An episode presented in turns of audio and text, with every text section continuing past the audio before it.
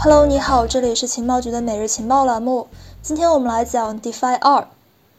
自从去年的 DeFi Summer 之后，DeFi 市场和生态呢继续保持着一个指数级增长。根据 DeFi Plus 数据显示，截止到十一月十五号，DeFi 总锁仓价值也就是 TVL 一共是一千一百三十亿美元，发展节奏依然是非常之快。如今，基于各大公链的各类 DeFi 项目和协议呢，已经有将近七百个。各领域之内呢，也都有了头部项目，比如说像 Curve、Aave、Compound、MakerDAO、SushiSwap 等等。但 DeFi 的发展也出现了所谓迭代。随着各种各样项目的出现，DeFi 二的概念呢开始被广泛关注。在今年第四季度，突然掀起了 DeFi 领域第二波浪潮。DeFi 二指的是基于 DeFi 的创新和改变。在这一概念背后呢，也出现了一些号称下一代 DeFi 协议的项目。但 DeFi 二这么火，是因为它确实有实质性的创新吗？它是否真的改变了 DeFi 游戏规则？那么我们今天将会围绕 DeFi 二展开讨论，带你去了解为什么 DeFi 二会大火，还有目前被称为 DeFi 二的项目有哪些，以及如何去看待 DeFi 的未来发展趋势。如果你想获取相关资料或者是加群讨论的话，你可以加情报局助手，他的微信是 OK 五六五六幺幺。好的，我们言归正传。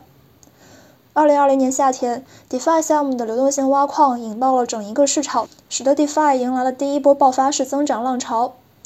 流动性挖矿是一种用于启动项目流动性和代币发放的机制。具体来说，就是 DeFi 用户按要求存入或者是借出指定的代币资产，为协议的资产池去提供流动性，然后来去获取收益的过程。这个收益呢，一般都是项目的原生代币，或者是其代表的治理权利。去年七月份，以 Compound 为代表的这个 DeFi 项目推出了流动性挖矿的模式，导致这些借贷活动剧增，也吸引了大量的资金和用户涌入 DeFi。同时，由于热钱效应，这些协议代币在二级市场也出现了惊人涨幅。DeFi 在2020年出现，并且保持着一个指数级的增长。然而，一年多发展下来，人们逐渐发现了这一模式的弊端。虽然说流动性挖矿的模式给项目的冷启动提供了一个比较好的方式，而且解决了一个流动性提供的问题，但是呢，这样的一种激励模式更多是吸引和激励了这个矿工短期参与，大部分用户呢并不是一个真正的协议使用者，没有跟协议形成一种共生关系，而是不断的挖买提，加入到收益性更高的这个协议之中去，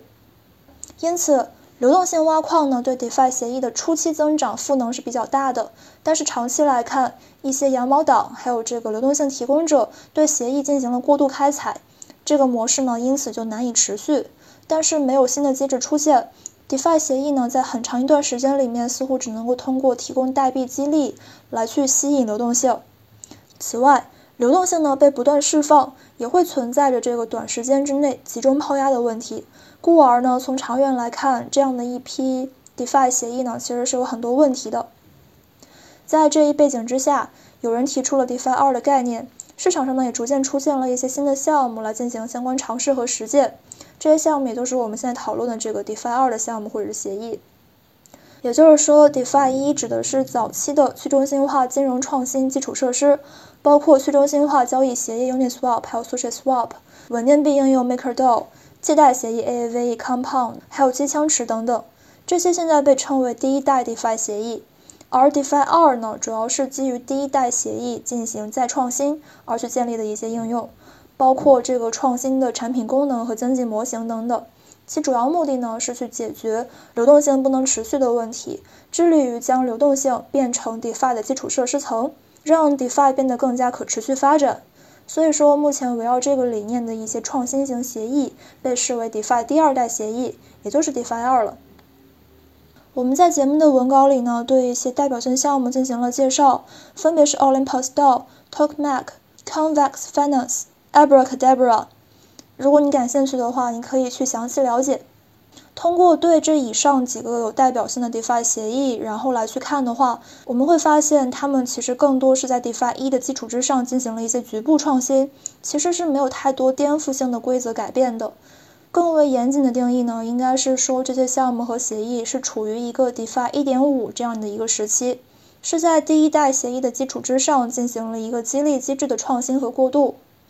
但是或许就目前而言，我们不必去纠结这个 DeFi 二是否是严谨，DeFi 一也好，DeFi 二也罢，都只不过是一个名称和叫法。他们的创新呢，也都是为了去促进 DeFi 的生态持续发展，为用户带来更好体验和相应收益。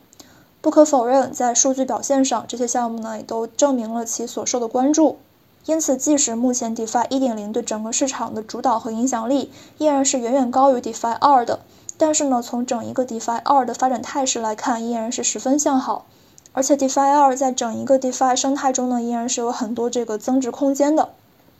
所以说，我们认为 DeFi 二这个趋势呢，是一个 DeFi 生态演变的必然趋势。他们通过创新机制来去解决目前的这个困境和难题，从而带来了更高的资金运转效率和可持续流动性。但是呢，还是要认识到机会和风险是相伴而生的。我们需要深入调研，择机选择。